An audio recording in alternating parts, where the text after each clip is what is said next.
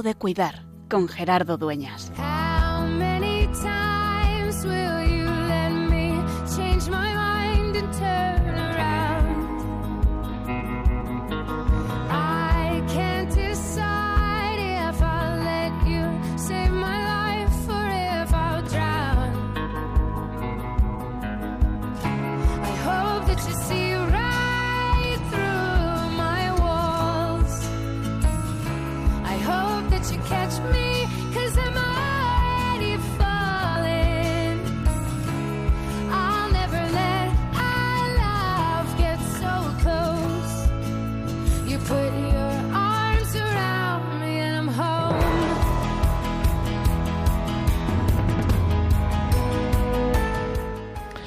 La compasión como ejercicio sinodal de sanación. Cuida de él. La enfermedad forma parte de nuestra experiencia humana, pero si se vive en el aislamiento y en el abandono, si no va acompañada del cuidado y de la compasión, puede llegar a ser inhumana. Con estas palabras comienza el mensaje del Santo Padre Francisco para la 31 Jornada Mundial del Enfermo, que tendrá lugar dentro de un mes, el día de Nuestra Señora de Lourdes, el 11 de febrero del 2023, y que ha sido publicado hoy por la Santa Sede. Y es que la enfermedad es algo que nos a veces nos pilla a desmano, siempre nos pilla a desmano, pero más cuando la vivimos en soledad. Hoy hemos rezado en el Salmo, ese Salmo precioso. Señor, qué admirable es tu nombre en toda la tierra, cuando contemplo el cielo, obra de tus dedos, la mano y las la luna y las estrellas que has creado, que es el hombre, para que te acuerdes de él, el ser humano, para darle poder. Y es que es cierto, levantamos los ojos, descubrimos la belleza de la creación, reconocemos la presencia de Dios a nuestro lado también, en el sufrimiento, también en el dolor. Pero no siempre así sucede. Hay veces que parece que la luz del corazón se apaga. Hay veces que, aunque uno levante los ojos, no contempla luz ni aunque esté a pleno sol. No ve luminosidad ni aunque la luna esté llena. Y es que también la depresión nos hace apagar la luz. Esta semana, el próximo día 13, el próximo viernes, se celebra el Día Mundial de la Lucha contra la Depresión. Hoy queremos recordarnos esa necesidad de estar cercanos al sufriente, esa necesidad de acompañar, de, como dice el Papa, caminar juntos, como un ejercicio de compasión comunitaria en iglesia y de manera particular, estar cercanos a aquellos a los que se les apaga la luz del alma, la luz del corazón, y entran en esa oscuridad de la que es complicado salir. Pero también en esa oscuridad, también en la depresión, también en la desesperanza, es, sigue siendo siempre, tiempo de cuidar.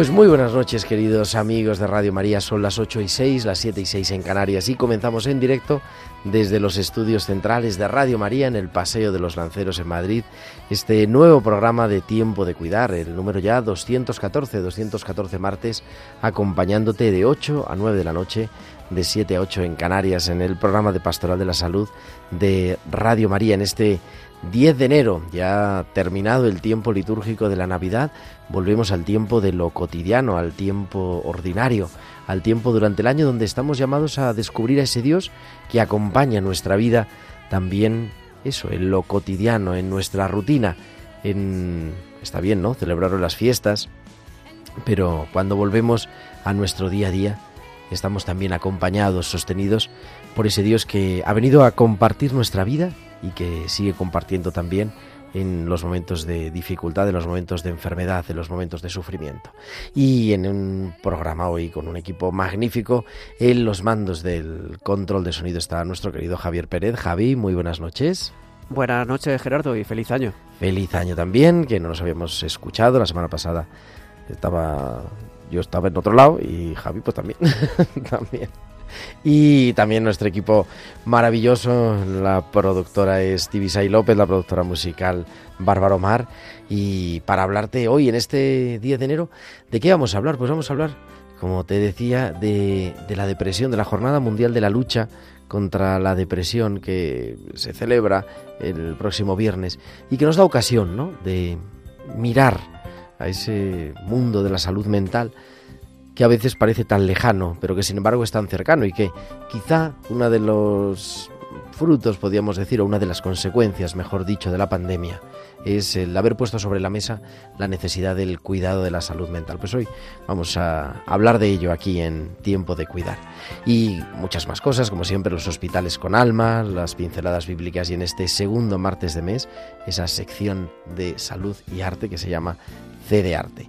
Y como siempre, pues os invitamos a que comuniquéis con vosotros, con nosotros, con vuestros comentarios en nuestro correo electrónico tiempo de cuidar arroba radiomaria.es tiempo de cuidar arroba radiomaria.es y también que nos sigáis en las redes sociales. De hecho, hoy tenemos también Facebook Live. Si entráis en Facebook, Radio María España, pues nos podéis entrar aquí a visitar en el estudio en directo y hacernos un poco más cercanos a aquellos a los que nos estáis siguiendo a través no solo del audio, sino también del vídeo. Y también nos podéis seguir en Twitter, en nuestro, nuestro perfil de Twitter, arroba Radio María Spain. Y por si todo eso fuera poco, nos podéis enviar vuestros mensajes y vuestros audios a nuestro WhatsApp del estudio para que podamos escucharos y leeros en directo al 668 594 383 al 668 594 383. Pues ya son las 8 y 9, 7 y 9 en Canarias. Viajamos hasta San Sebastián porque como cada semana nos espera Valcisa que nos trae sus hospitales con alma.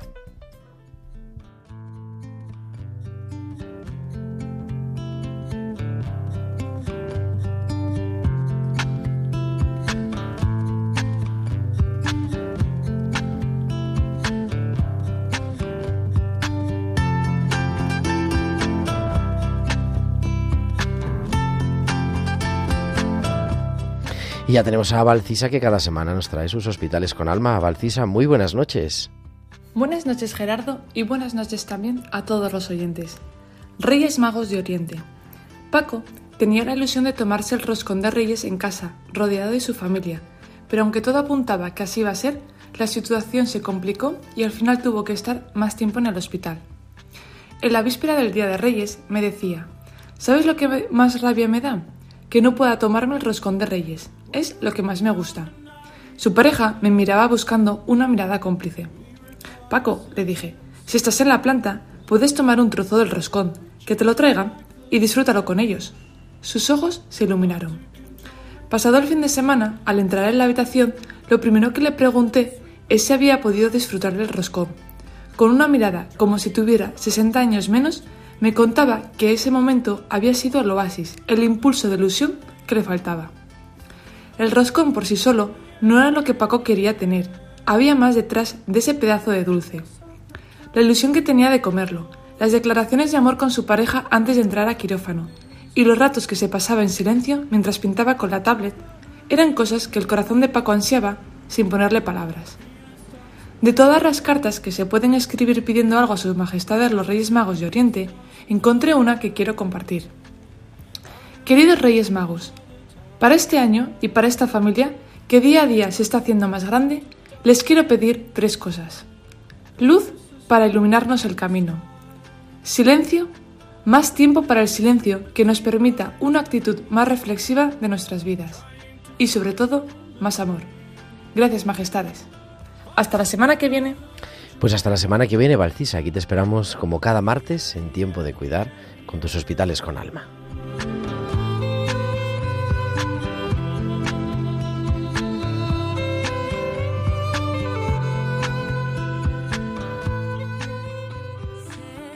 de los fantasmas que habitan en ti,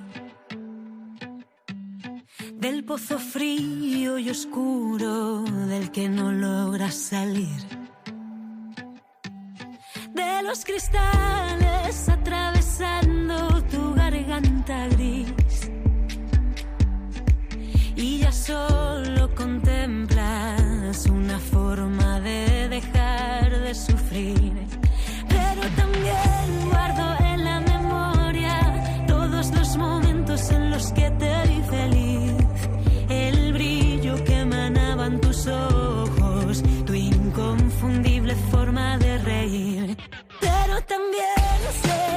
La tormenta todas las nubes logran desaparecer y que tus flores heladas y marchitas pueden nuevamente florecer.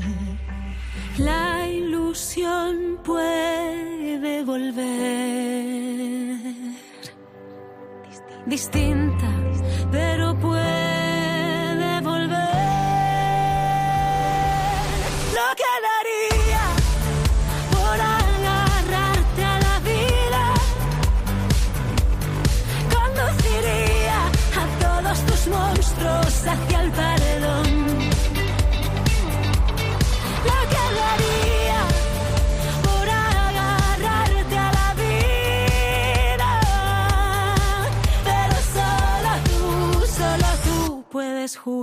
ser Dios. Rosalín sonando en tiempo de cuidar en directo con ese agárrate a la vida para hablar pues de este mundo desconocido y a veces tan silente que es el mundo de la depresión y para hablar de ello tenemos un invitado muy especial que creo que ya lo hemos tenido aquí hace algún tiempito y amigo de este programa que es Javier del Campo. Javier, muy buenas noches. Hola, buenas noches. Que nos atiende desde Canarias, nada menos. Ahí es una hora menos. Sí, sí. Me dicen que te presente como el community manager de arroba es vive tu vida. Que entre otras cosas estás también llevando eso, pero bueno, Javier, eh, padre, marido, padre, abuelo, piloto durante muchos años. Hemos hablado aquí en este programa sobre esos cursos que ha dado durante 20 años de miedo a volar también, ¿no? Bueno, sí, llevamos desde 1990 dando los cursos, o sea que ya son... Entonces ya son más, ya son 30 y- 32 años, efectivamente. Toda una vida y además con el libro, que digo que no es, no es el objeto de esto, pero con el libro que han visto ahora, no sé si está en la tercera edición o algo así, lo he visto en las redes, ¿no? En estos días. Sí, sí, efectivamente. Pero para hablar de, de otras cosas y así, no sé, no sé cómo suena, pero para hablar del tema de la depresión, no sé, ¿cómo lo vives, Javier?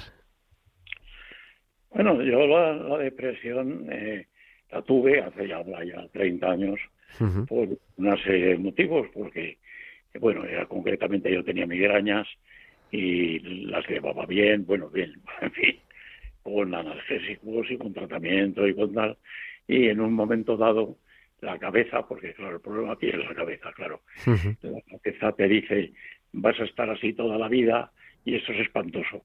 Y claro, ahí te da ya una, una depresión, claro. Entonces te pones en tratamiento, que es lo que hice yo, en fin. Naturalmente, el- una depresión como esa puede ser por un motivo claro, como ha sido este mío. Otras personas, yo tengo compañeros, que se les ha matado desgraciadamente un hijo en moto, por ejemplo, y han tenido una depresión, pues porque se le ha matado el hijo. Bueno, vale. Pero a veces la depresión aparece eh, porque hay un problema en los neurotransmisores, en las neuronas, y, y, no hay un motivo, o sea, no, no se te ha matado un hijo, no, no te duele nada, o sea, y a veces aparece pues como una enfermedad, como cuando te pillas un, una neumonía y ¿dónde, ¿dónde me la habré pillado? ¿no? Y entonces son los dos tipos que hablan los psiquiatras de los dos tipos de depresión, la exógena y la endógena. Pero bueno, al final los síntomas del paciente son por el estilo y se pueden resumir prácticamente en que te da una tristeza enorme, la vida en general, pues no, no nada que pase malo, sino en general todo, tristeza y ansiedad. Te haces muchas preguntas, ¿qué pasa si ocurriese tal cosa? Entonces, claro, pues ahí te haces una albóndiga mental y, y, entras ya en barrena, como decimos en aviación, entras ya en barrena, ¿no? Entonces, claro, la salida de eso, bueno, pues en el momento que notas que por un motivo o por otro, que da igual, tienes que, te has metido en el cuadro de depresión, lo importante es mm, primero identificar el motivo, hay que ir a una especialista, una psicóloga, claro, y sobre todo tienes que esas personas tienen que tener muy claro dos cosas. La forma de salir de ahí es por un lado la cabeza del propio individuo, naturalmente aconsejado y guiado por psicóloga o psiquiatra, quien sea, pero la cabeza. O sea, esto lo tengo que rechazar, esto es una tontería. Pero una tontería porque está demostrado que lo es porque ha sido un médico, vamos. Quiero decir, no es, desechar la idea a pelo. Como decía, es que, claro, si la desechas a pelo lo que haces es causas más depresión. Tiene que ser, me duele tal cosa, pues puede que sea un cáncer, inmediatamente piensas, ¿no? Y entonces te va, te hacen las pruebas y te dicen, mire, no tienes usted cáncer ni tiene nada. Bueno, pues una vez que te han dicho eso ya con un estudio, ahí es la cabeza tuya te sigue diciendo, pero puede ser un cáncer, pero puede ser un cáncer. Y entonces ahí es donde la cabeza tiene que organizarse y ser muy disciplinada y tener mucha fuerza de voluntad y mucha ayuda del Señor. Los que somos católicos inmediatamente recurrimos al Señor y el Señor dice, este pobre que lo está pasando tan mal le voy a ayudar. A mí me lo, me lo dijo eh, gracias a una intervención, bueno, divina, de otro tipo, y me dijo, te voy a ayudar. Entonces ya, pero claro, la ayuda es que tú trabajas. Se puede hacer un milagro, naturalmente, solo faltaba. Te vas a Lourdes y te has curado. Pues muy bien. Pero, pero vale, pero el Señor normalmente yo veo que no funciona así, aunque, aunque lo de Lourdes funciona también. Entonces te dice, voy a hacer esto y te va dando ideas. Pero claro, las ideas las tienes que poner tú en práctica, no él, tú. Y entonces ahí es donde viene la fuerza de voluntad. Esto me lo he hecho a la espalda porque ya he visto que no tiene sentido tal, o le he preguntado a la psicóloga esto y me ha dicho eso es una bobada por esto, por esto, por esto, cuando te ocurra eso tienes que pensar en no sé qué, o sea, la directriz de la cabeza es fundamental. Y luego, naturalmente, como complemento, la parte química, de que te den los eh, eh adecuados, evidentemente, claro, soy de psiquiatría y, y, las, y hoy día las cosas que hay químicas ayudan mucho. Pero con la química solo, como tú no intervengas con la cabeza, no, es muy difícil. Yo, yo creo que no sales de ahí. Yo leía en una manera de explicar que me gustaba, ¿no? De, además del doctor Rocamora, psiquiatra, que decía, lo comentaba antes, ¿no? La depresión es como que de repente se apaga la luz, ¿no? Se apaga la luz en tu vida. ¿Cómo, cómo se va sintiendo eso? ¿Cómo, ¿Cómo lo fuiste tú viviendo en...? Claro, porque no es de un día para otro, ¿no? Que, pum, se hizo oscura, sino me imagino que hay como un proceso, ¿no? De, de, no sé si unos días, unas semanas o unos meses. Pues mira, yo te voy a decir en mi caso en concreto, yo llevaba 25 o 30 años con dolores de cabeza y, tenía, y no tenía depresión ninguna. Yo ya había visto lo que había, no, que no había nada en la cabeza, no había un tumor, no había nada, me habían hecho las pruebas. Bueno, pues puede ser un poco de tensión nerviosa, las cervicales, lo típico de siempre, ¿no? Y, y, bueno, y con eso y con mis analgésicos, pues iba tirando 25 años, son muchos años, ¿eh? Y no me dio depresión ninguna. Entonces, lo del apagón de luz es que a ver, no sé cómo contártelo. Eh, el individuo que sufre ese apagón de luz en la cabeza lo nota sin ningún género de dudas. Yo me acuerdo que estaba, después de 25 años, estaba tomándome una hamburguesa porque estaba de vacaciones, en fin, no sé. Y me estaba tomando una hamburguesa en una cafetería, o sea, no estaba haciendo nada que diga. Y me había, me había dolido un poquito la cabeza por la mañana, pero muy poquito. Y entonces estaba tomándome la hamburguesa a mediodía y de pronto, según me estaba tomando la hamburguesa, noté que la cabeza se había apagado. Y dices, ¿cómo lo notas? Pues, pues lo notas como, dice, ¿cómo se nota que tienes sed?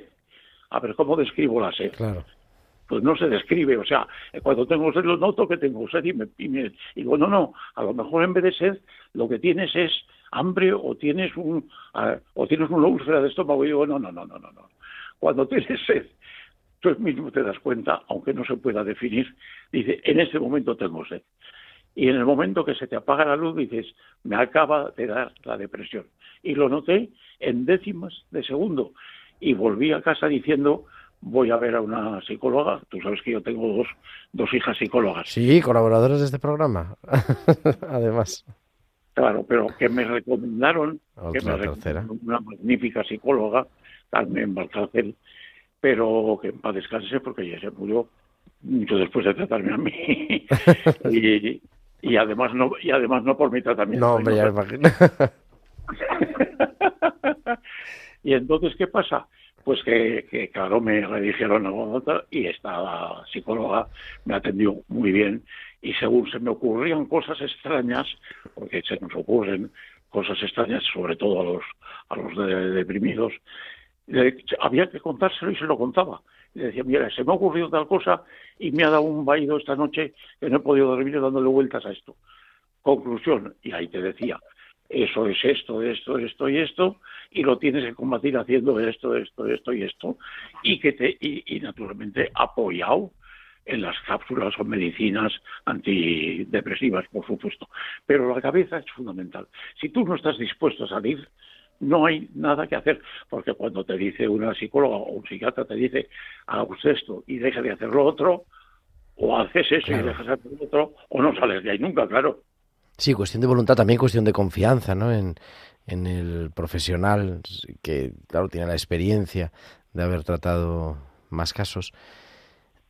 ¿Se pierden completamente las ganas de vivir? Perdona que no te he oído. Digo que si se pierden las ganas de vivir cuando, cuando entras en la depresión. Sí, sí, sí, sí. Ya en ese momento eh, se te apaga la luz, no tienes ganas de vivir, no tienes ganas de suicidarte normalmente, normalmente. Pero yo he asistido a muchos casos, he visto, he visto muchos casos y el 99% no les da por suicidarse y menos si son católicos, claro. Eso lo decía muy bien eh, Vallejo Nájera Ujú. decía, decía, le preguntaban y decía, eh, oiga, usted, los católicos, como, como creen en, en- en Jesús y en Dios y en todo, pues, pues no les da una depresión, ¿no? Dice, mire, eso es como si me dice que a un especialista en neumólogo, en, en pulmonías, no le puede dar una pulmonía. Un especialista en pulmonías se puede pillar una neumonía perfectamente, no tiene nada que ver. Eso es una bobada. Y a un católico se puede pillar una depresión. Pero lo que sí es importante es que si es católico de verdad, se lo ofrece al Señor el sufrimiento y le pide ayuda, el católico vive la depresión de otra forma que el no católico. La pasa, pasa la depresión, pero lo importante es cómo la vive. Y la vives de otra forma, sin ningún género de dudas. Eso es importante, yo creo también, ¿no?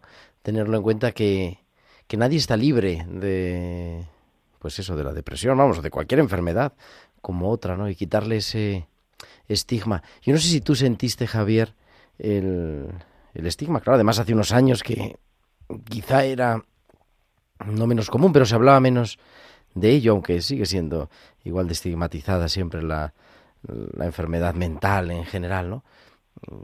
que la gente el estigma en el sentido de que la gente a lo mejor no, no comprende bien el proceso por el que estás pasando.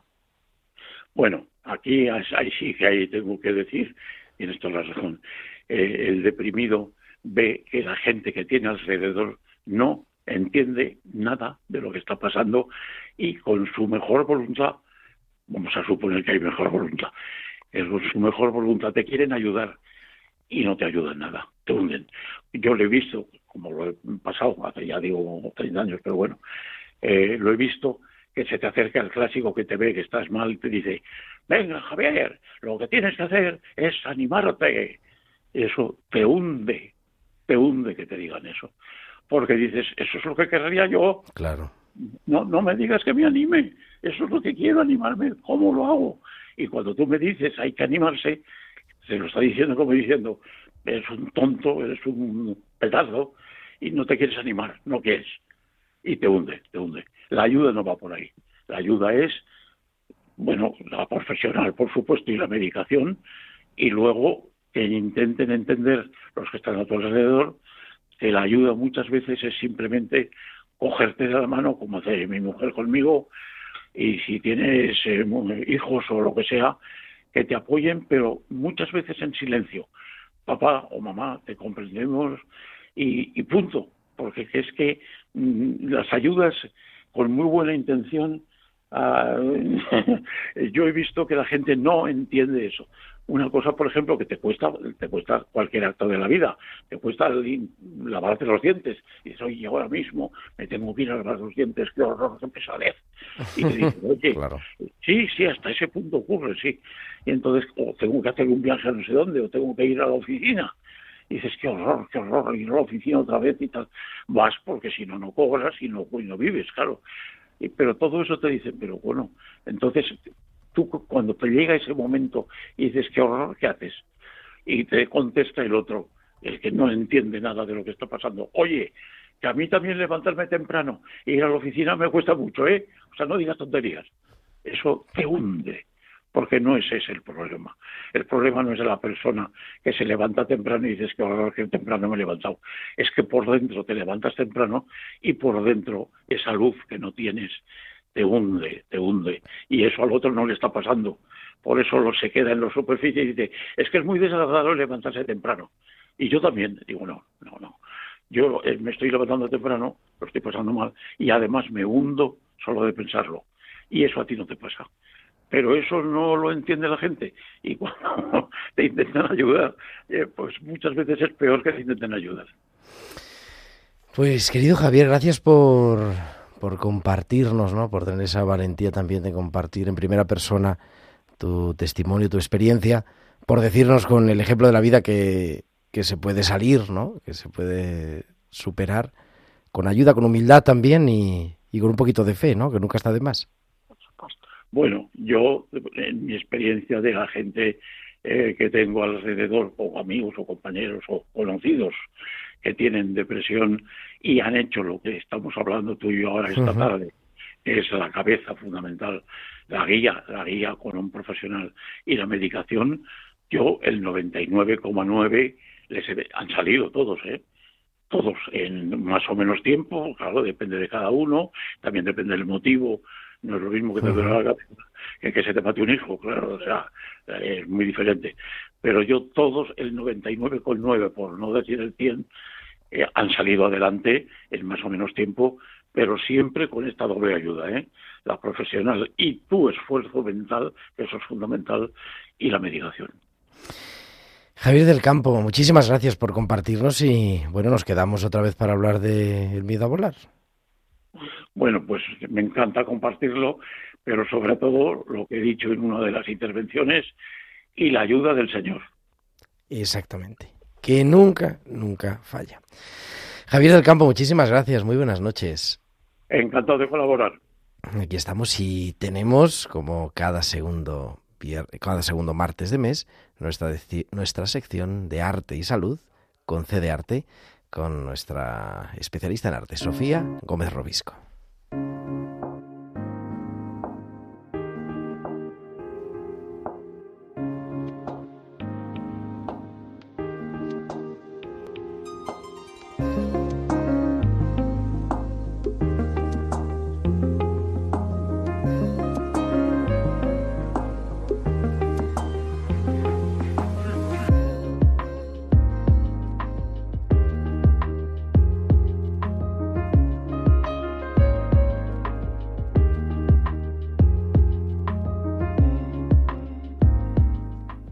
Y tenemos ya en directo a Sofía, 831, 731 en Canarias. Sofía, muy buenas noches, feliz año nuevo. Buenas noches, Gerardo, feliz año.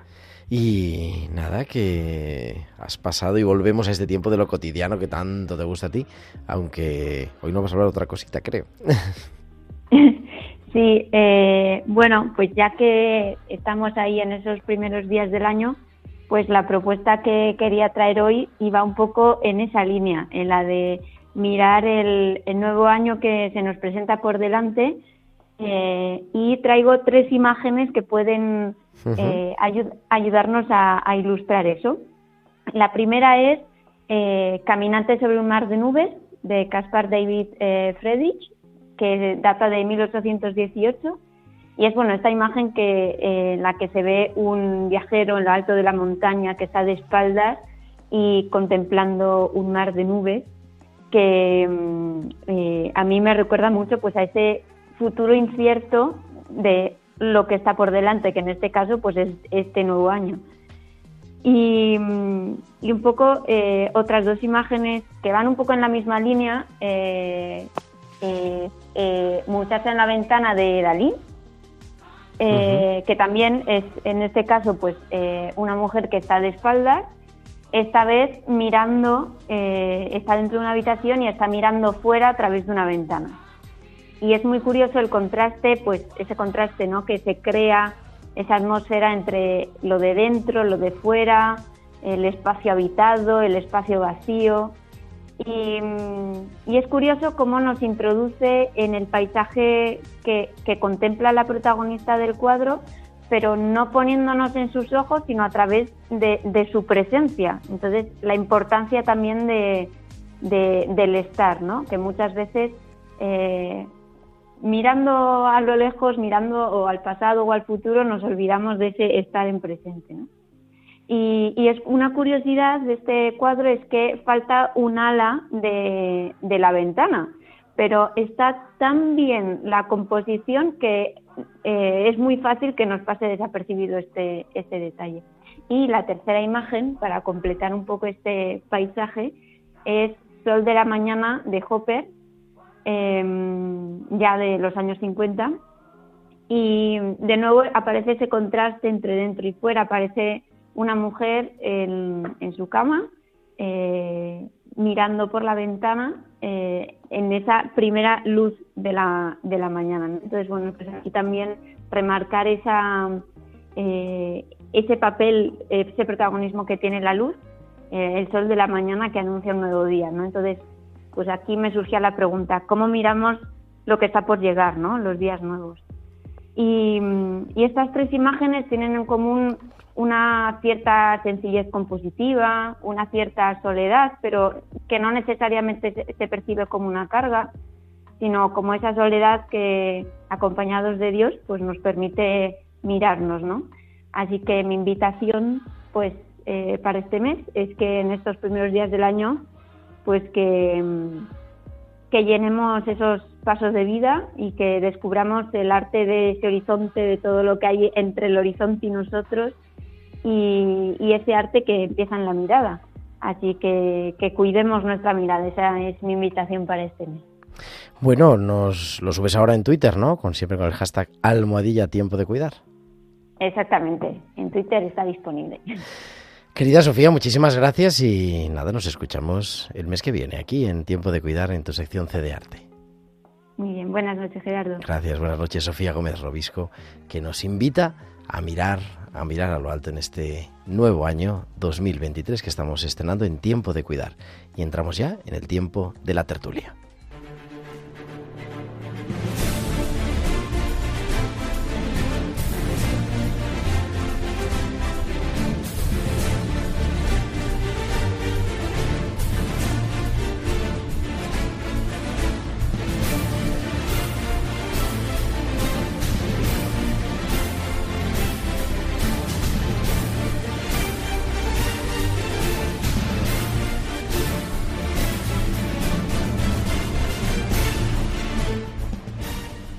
8.35, 7.35 en Canarias. Continuamos en esta noche en directo en Radio María en Tiempo de Cuidar, hablando de la depresión y se ha incorporado a esta tertulia Isabel del Campo. Isabel, muy buenas noches.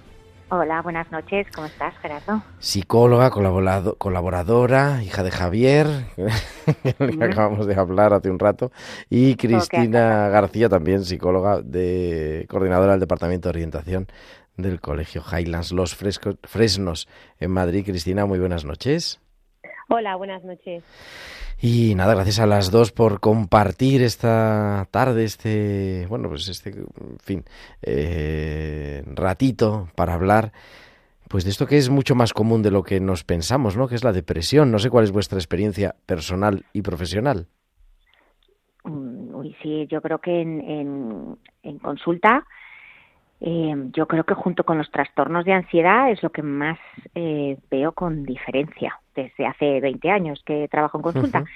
Y yo creo que es lo que más trato. Y ahora cada vez más, porque es verdad que desde la pandemia también han crecido mucho los casos. Eh, según la Organización Mundial de la Salud, somos el cuarto país de Europa con más incidencia de depresión. O sea que, que es verdad que, que mucho, mucho. No sé, Cristina tendrá también su experiencia, pero seguro que ve eh, adolescentes y jóvenes con depresión muy a menudo.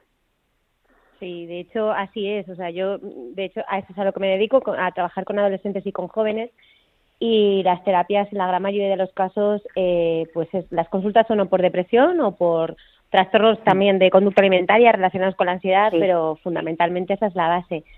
Eh, y como tú bien dices, es que han aumentado muchísimo. O sea, la UNESCO habla del 15% de los jóvenes españoles que tienen síntomas de depresión, tendencia al suicidio, autolesiones, todo lo del tema relacionado con, con lo mismo, ¿no? ¿Qué hacer? Porque nos decía, nos llega una pregunta eh, porque está esto que arde en nuestro chat, el chat del directo de Radio María, que lo recordamos por si alguien quiere también mandarnos todavía más cosas, 668-594-383. Porque nos decía Javier, y yo creo que estamos todos de acuerdo, ¿no? Es fundamental el pedir ayuda en terapia, o sea, terapia psicológica y acompañada con la terapia psiquiátrica, con los fármacos que sean. ¿Qué hacer cuando una persona no quiere pedir ayuda o rechaza incluso? Esa ayuda?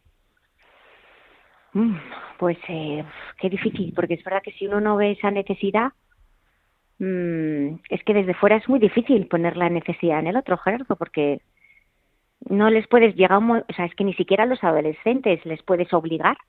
O sea, tú se lo puedes intentar hacer ver, pero ya sabes que para ver hay que querer ver.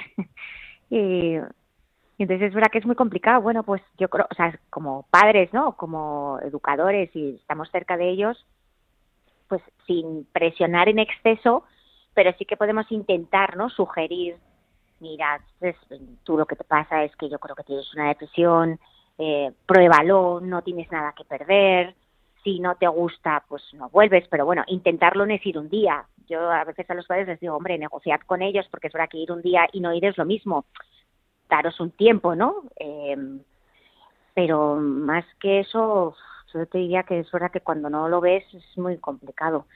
También te digo que por mi experiencia, así como en otros trastornos, ¿no? Por ejemplo, los que decía Cristina, los trastornos de la conducta alimenticia, ¿no? Otros trastornos a veces no lo ven. Yo creo que el que tiene depresión es Sí, verdad, que el, que tiene depresión se siente muy mal en general, ¿no? Sí. Pasa que hay veces que se siente tan mal que ya no tengo remedio. no, pero es verdad que es, difícil que no quieran ayuda, porque es verdad que se sufre tanto y son tan conscientes de ese sufrimiento que es complicado que, que no quieran ayuda. Fíjate, yo te diría que es, es raro. No sé, Cristina, qué experiencia tiene, pero... Pues mm, fíjate, yo justo iba a hablar de esto, ¿no? O sea, en mi experiencia, bueno, ya eh, eh, al final los, los chicos que vienen a mi consulta eh, casi nunca quieren venir, o sea, vienen obligados por los padres, ¿no? Eh, porque no, no, son, no son adultos que vienen de motu propio, sino que son los padres que extraen, ¿no? Y es verdad eh, lo que dice Isabel, o sea, al final, eh, bueno, yo creo que es fundamental el, el, tener un buen especialista, una persona que, que conecte, ¿no? Y sobre todo conectar con aquello que, que sí que necesitan, ¿no? O sea, al final, un adolescente muchas veces es muy difícil que entienda por qué necesita ayuda, a no ser que tú le digas en qué le puedes ayudar o que tú le vayas acompañando en ese camino de en qué le puedes ayudar. Eh, bueno, eh, yo creo que en parte cierta clave está mucho en un poco en, en, qué están poniendo el foco también, ¿no? Me refiero sobre todo a la adolescencia. Yo sé que esto es verdad que con adultos es, es bastante diferente. Los, los adolescentes han, han perdido mucho el, el, sentido, ¿no? El sentido de las cosas y en qué, en qué centran la atención. Entonces, el cambiarles ese foco de repente les abre un mundo eh, espectacular. Y yo tiro por ahí, o sea, y normalmente eh, siempre enganchan. Y ya os digo, no suelen querer venir, no, no, no vienen porque les apetece, pero acaban, acaban quedándose, eso sí es verdad.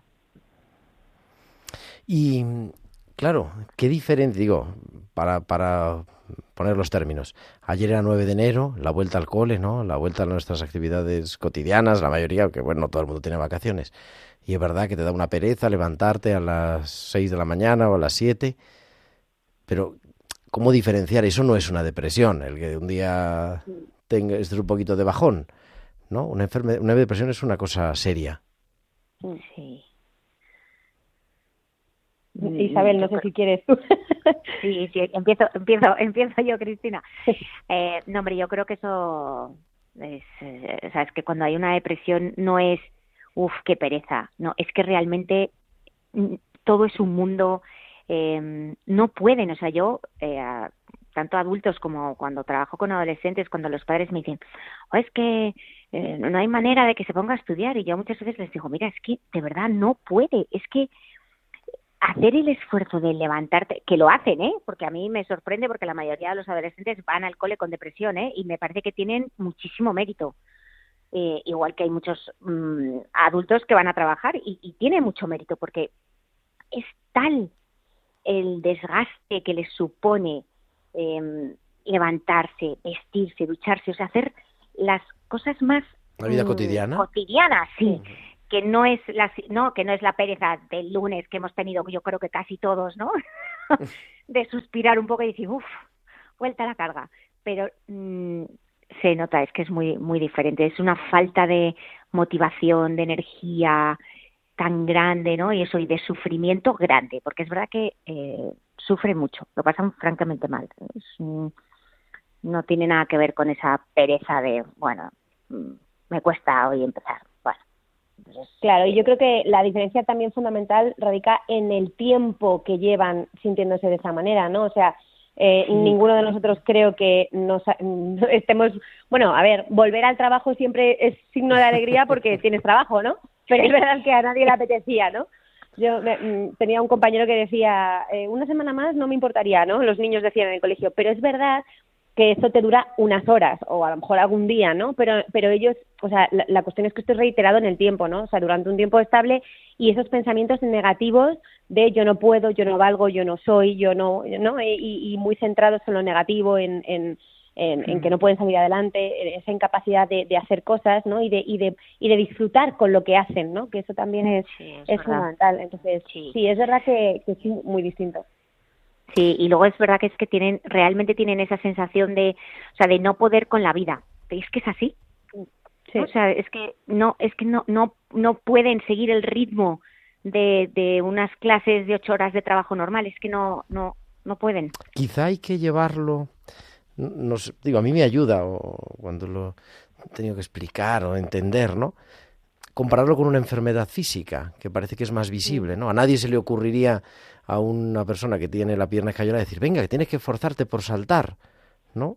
Sí. Y a veces a una persona con depresión le forzamos a que haga cosas sí. que no, pensando que es cosa de voluntad, que sí, no quiere. Y lo decía Javier en el testimonio, ¿no? Dice, claro, hay gente que te dice, venga, anímate. Y tú piensas, claro, si eso es lo que yo quisiera, animarme, claro. ¿no? Sí, así es, Gerardo.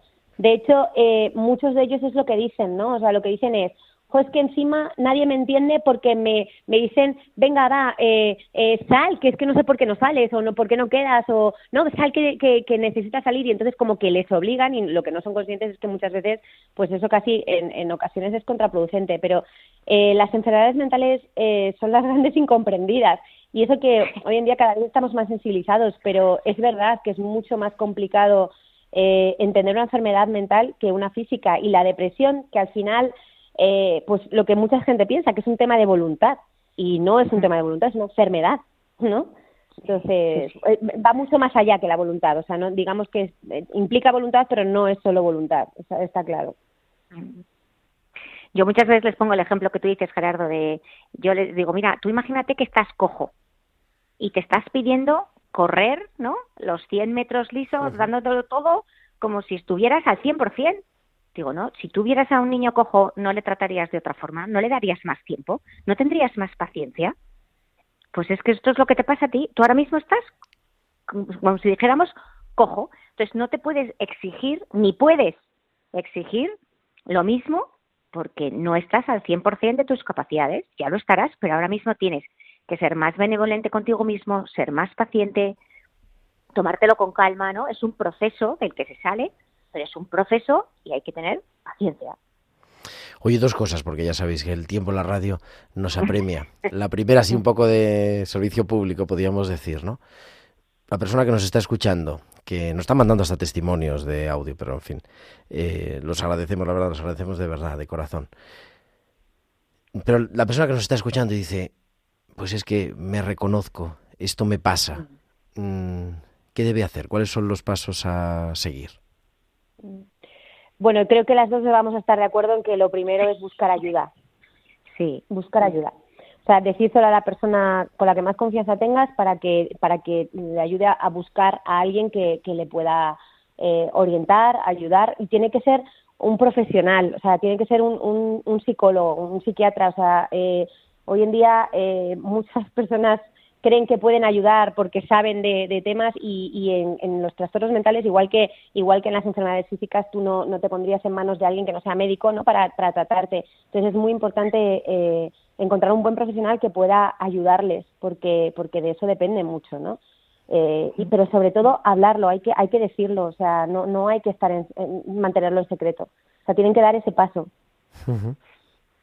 Pedir ayuda al médico de atención primaria o a la persona de confianza, ¿no? Para que pueda también solicitarlo. Yo creo que Exacto. eso es. Y, y, además saber que se sale, ¿no? Que, que, que, esto se supera, que es una enfermedad y se supera. Sí, sí, totalmente. Eh, yo diría que la gran mayoría, um, una mejoría enorme, eh, lleva unos meses en general, pero es verdad que, que normalmente se sale. Pero eso es lo que dice Cristina, necesitas ayuda mm, de psicólogos o psiquiatras, porque es verdad que muchas veces hay que combinar los dos tratamientos, farmacológico y sesiones de psicoterapia, poder hablarlo con tu gente más cercana y eso, y luego ya, bueno, pues haciendo todo lo que puedo, ya es cuestión de paciencia que acabes saliendo adelante. Y la experiencia de fe que decía Javier, oye, para los creyentes sí. es fundamental eh, también, pero siempre acompañada de esa ayuda necesaria, ¿no? De esa ayuda profesional. Sí, yo es verdad, Gerardo, que, que en, en, mi experiencia y, y mi, mi, intervención siempre va en la misma línea, no solo para los clientes, sino para, para todas las personas. Eh, lo más importante y, al, y, lo, y lo que les da ese cambio de enfoque y lo que les ayuda a seguir adelante es el buscar ese sentido de su vida, o sea, esa trascendencia, uh -huh. es ir más allá, que, que lo necesitamos y lo tenemos todos. O sea, eh, eh, para unos es Dios, que yo obviamente pienso que es obviamente lo más importante, pero para otros hay una trascendencia aún más allá, ese sentido de las cosas que es a lo que se pueden agarrar. Entonces, eh, es que es fundamental, es que sin eso eh, no somos nada, porque al final, ¿en, en qué ponen la mirada? ¿En, ¿En, qué se están basando y en qué se están mirando? Si no es ese más allá que me hace ¿no? mirar eh, más adelante, mirar más arriba, mejor dicho, ¿no? Eh, y, y, dejar mira, de mirar hacia abajo. Pero bueno, es eh, lo que dice Isabel, es lento, o sea, no, no, no es una cuestión, pero se sale. Y lo mejor de todo es que cuando se sale, se sale mucho más fuerte, mucho más reforzado, mucho más maduro y, y con muchas más ganas, ¿no? De, de, de, de, hacer, ¿no? Y de continuar. Y no cansarse de insistir, es verdad que hay depresiones también que se alargan en el tiempo, se cronifican y a veces no, y no todas son reactivas a la medicación, pero bueno, hay que seguir insistiendo y bueno, no. tenemos buenos profesionales y hay terapias también para ello. Yo he tenido ocasión también en el hospital de algunos pacientes así con depresiones refractarias, que le llaman, ¿no? Sí. Eh, y bueno, se, se puede conseguir, así que no hay que perder la fe y la esperanza. Muchísimas gracias, muchísimas gracias Cristina García, muchísimas gracias Isabel del Campo, gracias a las dos. Gracias. Gracias. Gracias y nada, que os esperamos muy pronto en tiempo de cuidar y Vamos ya porque tenemos a nuestra biblista de cabecera que como cada semana nos trae las pinceladas bíblicas a tiempo de cuidar.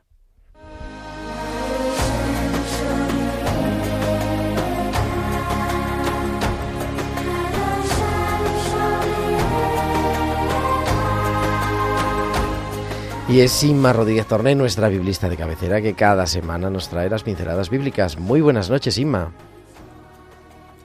Buenas noches, querido Gerardo y queridos oyentes de Radio María. Seguimos con el principio de año. Esos propósitos que es bueno que hagamos y que escribamos para concretar nuestro proyecto de vida, nuestro camino de seguimiento del Señor, para ser cada día más parecidos a Él. Y este nuevo año recién estrenado tenemos que ponerle ilusión y esperanza. Vamos a releer, como ya hicimos la semana pasada, algunos párrafos del libro Jesús de Nazaret del Papa Benedicto XVI, recientemente fallecido, sobre la estrella que guió a los Reyes Magos. Y comienza la cita del Papa. La estrella, según la narración de San Mateo, impulsó a los magos a ponerse en camino. Pero, ¿qué tipo de estrella era? ¿Existió realmente? Johannes Kepler, que falleció en 1630, calculó que entre el año 7 y el 6 a.C., considerado hoy el año verosímil del nacimiento de Jesús, se produjo una conjunción de los planetas Júpiter, Saturno y Marte. Él mismo había notado una conjunción semejante en 1604, a la cual se había añadido también una supernova. Este término indica una estrella débil o muy lejana en la que se produce una enorme explosión, de manera que desarrolla una intensa luminosidad durante semanas y meses. Kepler creía que la supernova era una nueva estrella. Opinaba que también la conjunción ocurrida en los tiempos de Jesús debía de estar relacionada con una supernova. Intentó explicar así astronómicamente el fenómeno de extraordinaria luminosidad de la estrella de Belén. La constelación estelar podía ser un impulso, una primera señal para la partida exterior e interior, pero no habría podido hablar a estos hombres si no hubieran sido movidos también de otro modo, movidos interiormente por la esperanza de aquella estrella que habría de surgir de Jacob según la profecía de Balaam. Y comienza la cita bíblica de número 24-17 donde dice, Lo veo, pero no es ahora. Lo contemplo, pero no será pronto. Avanza una estrella de Jacob y surge un cetro de Israel. Y hasta aquí la cita bíblica. Y sigue el Papa Benedicto diciendo, en el mundo antiguo los cuerpos celestes eran considerados como poderes divinos que decidían el destino de los seres humanos. Los planetas tienen nombres de divinidades. Según la opinión de entonces, dominaban de alguna manera el mundo y el ser humano debía tratar de avenirse con estos poderes. Pero, recalca el Papa Benedicto, no es la estrella la que determina el destino del niño, sino el niño quien guía la estrella. Y hasta aquí la cita del Papa.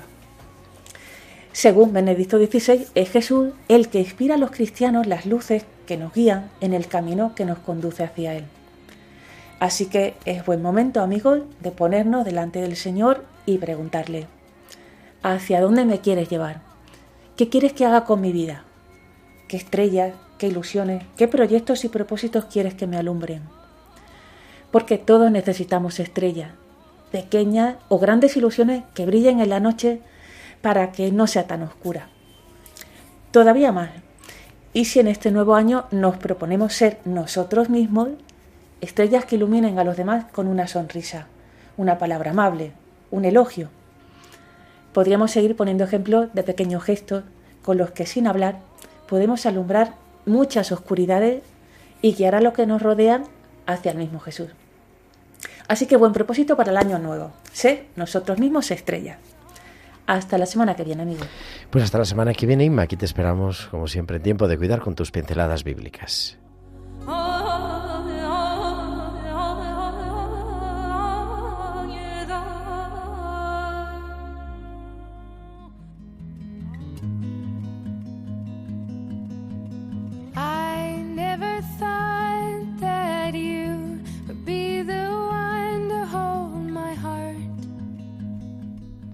Y ya es el tiempo de despedirnos, se nos pasa volando esta hora de radio acompañándote hoy hablando de la depresión. Gracias a todas las personas que nos siguen mandando mensajes eh, y compartiendo sobre todo su testimonio. Pedimos por ellos. Una persona nos plantea también, ¿puede estar esto relacionado con la posesión demoníaca? Pues puede ser, pero siempre antes de tratar un caso de posesión debe estar uno mm, examinado por un profesional para discernir qué es la enfermedad mental y cuáles son los casos, ¿verdad?, de, en lo que haya que intervenir un profesional espiritual, en este caso un exorcista, pero siempre primero la ayuda profesional médica y psiquiátrica. Nos despedimos, la próxima semana estaremos aquí, el próximo martes 17 de enero, o sea, en ocho días, estamos aquí como siempre a las 8 o 7 de la tarde. Ahora te dejamos a las 9 de la noche con, y a las 8 en punto en Canarias con Alberto Bárcena y su historia de la iglesia. Y nosotros nos despedimos, gracias a Javier Pérez en el control de sonido. Volvemos el próximo martes. Que tengáis una feliz semana. Un abrazo de vuestro amigo el diácono Gerardo Dueñas. Han escuchado Tiempo de Cuidar con Gerardo Dueñas.